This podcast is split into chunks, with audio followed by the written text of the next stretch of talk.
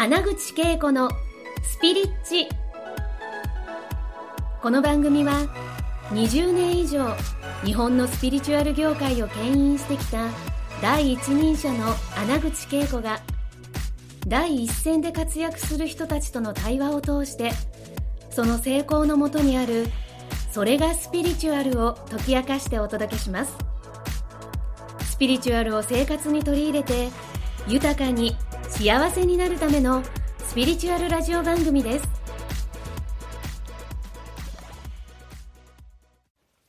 はい、皆さん、こんにちは。はい、もうね、ネオスピ天国三昧をずっとですね、えーシリーズでやってるんですが、3回目の、えーね、出演をいただきました。みこちゃんです。はい、ヤッホーネオスピチューバーのみこです。皆様3回目ありがとあうございます。りがとうございます。もうね、みこちゃんと話してたら、うんなんか24時間チャンネルできそうなぐらい、止まらないですそねう。で、お酒も持ってきたりとかして、もっとなんか、ノリノリになっちゃいそうな気がするんですけど。なんなんでいいですよ。まあそうなんですよ。ね、皆さん。それで、はい今日ね、やっぱりね、あのーオーディエンスの皆さんもね、はいはい既婚者もいるし、うね、離婚者もいるし、はいはいはい未婚者もいるんですよね。はいで、そんな中でやっぱり、今日のテーマは、はい。愛、恋愛、はいはい。パートナーシップですよ恋愛。ねそのネオスピ的パートナーシップはい。っていうのはどんなものなんあじゃあちょですかっとお伝えしようと思うんですけども、今日から見た人もいるかなと思うのでちょっと自己紹介させてもらうと、はい。はい。まあ、私あのスピチューバーとしてネオスピチャンネルっていうのをやらせてもらってて、でプライベートで同居離婚っていうのをさせてもらってますであの離婚したけど一緒に暮らしながら 小六君をね子育てして旦那さんとも家族であのやらせてもらってるっていう風な状況で、まあ、よくねパートナーシップって新しい時代どうなのっていう風なところ言われるんですよね。そうね、そもそも離婚したのに同居で離婚したけど、こう、一緒にいられる関係になれるっていうのがね、そうめちゃくちゃ、ね。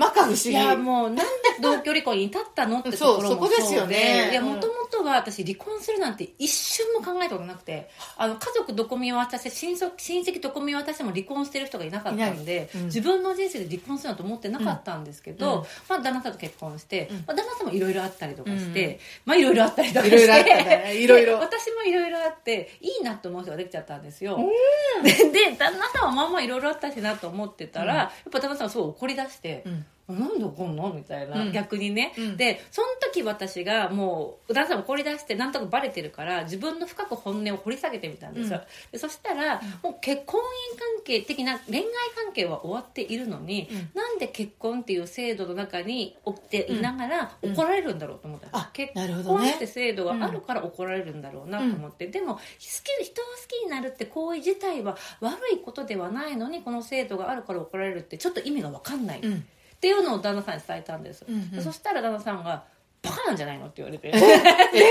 確かにと思って。まあそうだよね。まあ、そうだよね。とか思って、うん。でまあ本音を伝えて続けていったらちょっと不思議なことがあって,、あって。でなんか旦那この本読んでてくれたらいいな旦那さん理解してくれるんじゃないかなって本をまさにたまたま旦那さんが読んでて「オープンマリッジ」って本で。オープンマリッジって本ではい。確かにミコの言う通りのことが書いてあるねって言って、うん。だ恋愛はポジティブになるからいいねって言って、あの旦那さんが関係を認めてくれてじゃあ家族公認不倫。あ、家族公認婚外恋愛って言うんですよね。婚外恋愛ですね。そうはいですね。家族、家族公認はい婚外恋愛がこう、旦那さんもそれいいねっていうことになっ言ってくれて、たっていうのがまあきっかけ、きっかけで。で、まあ彼とも付き合いながらあの夫婦関係っていう、まあね、結婚姻関係続けてたんですけど、はい。まあ、その徐々に徐々に本音を見つめていく中であの彼がどうこうっていうよりも好きでもない人と婚姻関係をしたくないっていうのが私だったので,、うん。うんでどうしたらいいかなと思った時同居離婚っていう選択肢が今すごいことで好きでもないいやいやいやいや。あの、旦那さん聞いてないから、みたいな、元旦那さん。もうでもそれは知ってんだよね。だから、もちろん好きだった、過去好きだった。でした。でで、成長とともにね、その好きという度合いがあの、普通に戻ったというね。なんかその恋愛関係として好きじゃなくなった。だ。私の場合はね、あ人として好きだけど、恋愛というか、ね、あはい。パートナーとして好きという段階が卒業したと。結婚関係でいたくないっていうのがあったんで、うん。えっと、でも子供もいるし、うん。旦那様家族だし家族としては好きだしって思った時に、ドゥルルレーン同居離婚って出てきたみたいなトゥルルルンってくるんです。皆さん、皆さんせーの、トゥルルルンそしたらね、なんかひらめくんですよ。はい。ひらめいて、で、それでどうしようと思ったけど、勇気出して旦那さんに言ったら、まあ、その当時多分、なんかな、あの、公認、婚外婚外関関係？婚外恋愛婚外恋愛？公認婚外恋愛。から数年経ってて、4、5年ぐらい経ってた。あ結構経ってるんですね結構経ってます。うんなんで、旦那さんもいいよって言ってくれて、まあ、行ったんですけども、っていうところで、まあ、じゃあ、ネオスピ的なところってどういうところなのかって言ったら、例えばこんな風な、うん。まあ、自由というか、うん。こういうふうなパートナーシップっていうのももちろんあるし、うん。それっていうのはどんどん新しいパートナーシップが広がっていくっていうのはきっと皆様も。広がっていくんですよね。うん。なんかどんなパターンがあるかってもううん。こちらで考えられないぐらいのパターンっていうのが広がっていくっていうのはすごくあると思っていて、だから結局はその恋愛パートナーシップというパターンは、マルチだしね複数あるから、うん。限定しないっていうのがネオスピらしさだよね。その何か我慢したりとかこうでなければならないということはなくて常に進化するものだっていうこと。本当そうだと思います、うん。あの本当にここだ今はこうだよね。今はこうだよねっていうふうな関係性が築かれていくっていうのがネオスピだなっていうふうにす思っていて。ごくない？そそうなんです。そそこでちょっと私の中でまた、トゥルルンって宇宙のなんか可能性を言った時はに、じゃああの一人のうん。パートナーでない可能性もあるということですか、そうだと同時進行で思うんですよ。2人とか3人とあかもちろんそういうことがあったとしてもそこにはあのなんていうかなこうそれが間違ってるとかそれが正しいというものもなくでその時の真実の自分での望んでいるはい。選択がそれであればそそれでいいといいうね宇宙って何でも体験したいからね。オールオッケーででオールオッケーで自分もそれに対してオールオッケーでいられるかどうかですようん。ですね。ねなんで、あのなんていうかなあのなんていうかな他の人を好きだとなんか嫌だな怒っちゃうって気持ちもちろんあると思うんですよね、はい。はい。うん。だけどただ怒るっていう人を責めるってちょっとおかしいなと思ってて、うんうん。例えばなんだろうなじゃあ浮気したから責めちゃうって気持ちめっちゃわかるんだけど、浮気って何が悪いんだろうってところに宇宙の意識に立っちゃうと何にも悪いことじゃないじゃないですか。例えばね。例えばね。うん そう。だから怒ることじゃないけどただ私は悲しい苦しい。そうだね。それを知った私は辛い、うん悲しい。そう。でそこにまずんスタンスとしてあること、だからあの私のパートナーには浮気してほしくないよってここのスタンスだと思うんですよね。そうだよね。それっていうのはパートナーシップとしていろんなところで。らそのネオスピのパートナーシップにはうんそういった自分の心に対して素直に正直に相手にもやっぱりシェアできるからそうですね。そのどえっと同居離婚っていう概念うん。うん。も成り立ったわけですよね。うんうんだと思います、本当に素直に、でなんか、まあ、いい悪いはないよね、いい悪いはないけどただ私はこう感じている、だからこうしてほしいっていうようなスタンスかなと思ってて、で実は私こういうふうに言うといろんなねなんていうの？複数恋愛なんですかって言われるんですけど私全然超一人と一人だと無理なんですよ。一人と一人じゃないと。私は無理で。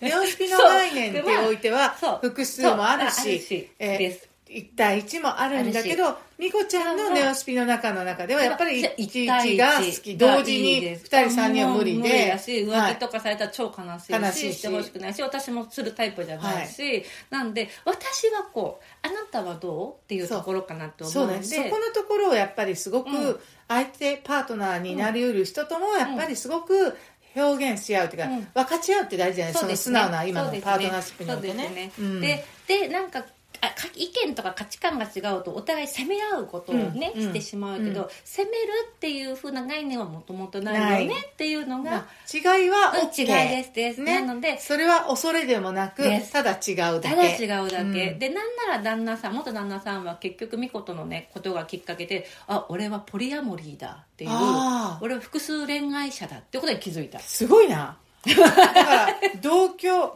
婚して恋をしてて。そう。でそれであ俺はっていうふうに言うとあの掘り自分で掘り下げた時にあ俺は複数恋愛なんだ。美子も面白いしし。他もいいし、うん。だから他のねこれまで旦那さんいろいろあったって言ってたあったじゃないですか。っていうのね例のねそ例の。の時もやっぱ美美子も、うん。のこともやっぱ好きで好きでいて。うんなんかなんですってだから私的には1対1だからそういうことがあってあれするとか気持ちがやっぱスンって冷めちゃうけどもう。ん。旦那さん的には特に冷めなかったっていう。あだから怒ったみたいな。あそれで 面白いですよね。ね、でそれぞれですよ。ねこれってもうなんだろうな、まあお互いそれ分からなはいことですよね。相手が男だからとか女だからじゃないよね。じゃないですね。女の人でもやっぱりその、ポリアモリーうんでやっぱり、複数の、うん。ね、恋愛をして、うん。えー結婚してるけど、うん。えっとその彼氏も一緒に住んでるとかね、うんうんうんあ一緒に。そういう方もいますよ,、ですよね。そういえば。ですよね。うん、だからあなたはどうでしょうかっていうところですね。あなたはどうでしょうかってところがどんどん。あのねちょっと寂しい声。で、え私恋愛したいんだけど、ん。恋愛相手さえも見つからない。私はどうしたらいいの？美香さん。私はどうしたらいいの？って聞こえる聞こえます。そうですよね、はいあのもう私もすごく分かって、実は私も今1年半ぐらいパートナー。であ 一年半パートナー元彼と別れて元彼が。と別れたのもベンマン YouTube でやっちゃうみたいな。元彼に別れた YouTube もあるそうです。YouTube はあるそうです。1年半前の YouTube を ゲット 分かるんですけど、うん。今もうねなんかね紙アプリがあると思ってて。紙アプリですよ、はい、もうこれがもう紙アプリ。マッチングアプリ。マッチングアプリは紙アプリ。紙アプリです、はい。これなんか勇気出して風の時代、はい。なんか命取られるわけでもないんだからそうそう。やってみるっていうのが私おすすめかなと思いますね、選び放題ですよね選び放題だし、あれは。はい。なんで紙アプリかっていうと、あの宇宙に私たちオーダー出すのオーダー出してるからね。いいってそうそううんでかマッチングアプリって私はこういう人がいいっていうのをめちゃくちゃ設定できるんですよね設定できて。じゃあもうほとんど紙アプリっていうのはその宇宙にオーダーするのをアプリ内で私はこういう人こういう人こういう人こういう人やってみて、はい。でそれでもうとりあえず数打つ。数打ったはい、ね、あの数打ってみる。うん、っていうのがいいなと思っててでこれ、はい実は前回の動画にもつながるんですけど、はい。そこで結果が出なくても私はパートナーが欲しいとか幸せになりたいとか、好きな人が欲しいんだったら行動してあげる。行動してそれが紙アプリを使うことであったり自分がデートに着ていく洋服着たりとか、うんいいね。メイクをしたりとか、うん。ヘアをケアしたりとか、うんうん。あとやっぱりあの彼氏いない時私よくやってたのは、彼氏に買ってもらいたいから、このバッグ、いいですね。このバッグ買ってって言ってて、自分で買ってあげてみたりとか。で、そこで振動数が上がるじゃないですか。だからそういう意味で彼氏がいない人はもう、うん。彼氏がいるという世界観の中で生きながらキラキラして紙アプリを使って、ゴーっていう感じですね。ですね。はい。みたいな感じで、なんか自分のなんか思いを叶えてあげてほしいなって、あの思うので、はい。そんな風にしてもらいたいなと思います。で、はい。私今ね、同居離婚したけど、旦那さんとすごく関係が逆にいい関係。オープンなもんだってすごいオープンで。起きていることすべてをなんかその、うん。隠さない、はいそうですね。あの嘘とは違うし、うん。黙ってるとかいうことは、うん。かあの嘘じゃないけど、うん。うん。やっぱりなんかその、本当にあのネオスピ的な恋愛って素直になると別に隠すことはないと思うのね。言わなくてこんなこといいじゃんあんなないと思ったら、うん。妄想がいろいろ相手との関係で広がることで,、全然余計なエネルギーを使ってしまうからこそ,、うん。うネオスピの恋愛いいなと思ったのはやっぱり、うん。自分に素直にオープンになった時にうん相手にもそうなれるから、うん。そういうあの本音を出して本音を出して可能性がまた広がっていく。そ,、れが今までのようなパターンでないことが多いと思うけど、うん。ネオスピナはそれがその瞬間とその、うん。今のその時のライフスタイルにマッチングして,、マッチングしていたらそれでベストなんですそうんね。すね。なんでそこもなんかな自分のわがままだけじゃなくて旦那さんの気持ちも考えながらコミュニケーションを取っていく。コミュニケーションですよねうんコミュニケーションを取っていく。でそれで向こうがなんか思うんだったら、じゃあこう次は第三の選択肢として何があるかってところを常に常にこうコツコツコツコツやっていく。地球的にやっていくっていうのがうん。やっぱすごく大事だと思うし、離婚した後も旦那さんと仲良くだからいい空気作りたいと思ったので、どね。もうゼロからパートナーシップ築きましたよ。え私まず謝ったし。これまでごめんね。ってこれまであなたのこと責めてたし、マウント取ろうとしてたしでも今は離婚したけどいい空気作りたいんだよよねって言ってここちゃんとその望んでいることをはい。素直に伝えられる、はい。うん、そこに愛があるんですよねやっぱりね。でそこを繰り返してきたから、旦那さんも理解をしてくれるようになったと思うし、あと最後もう一個伝えたいことがあって、うん。はい。これがあると小六くん大丈夫って東京離婚大丈夫ってね思った方もいらっしゃるあいるよね小六くんね。あの本当に小六くんにももうその当時から3歳ぐらいの当時から、うん。あれのまま話していて話してて。うん、あの美子ちゃんとあのパパは男の子と女の子の好きじゃなくなっちゃったんだよねって、うん。だけど家族として一緒にいるんだって、うん。でそれぞれ男の子として女の子として好きって人が増えてきてで愛が広がるんだよって話をあ素敵。ーわかりやすいよね。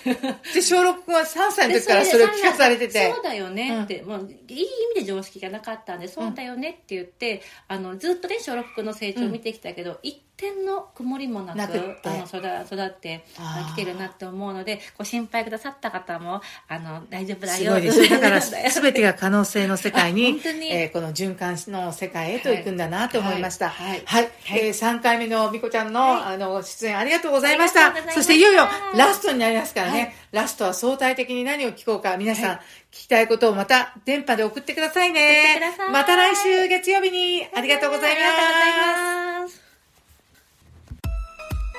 今回の放送はいかがでしたか？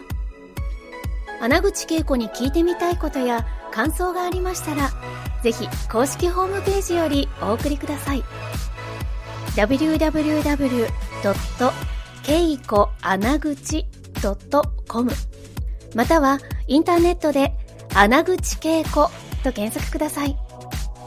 それでは次回もお楽しみに。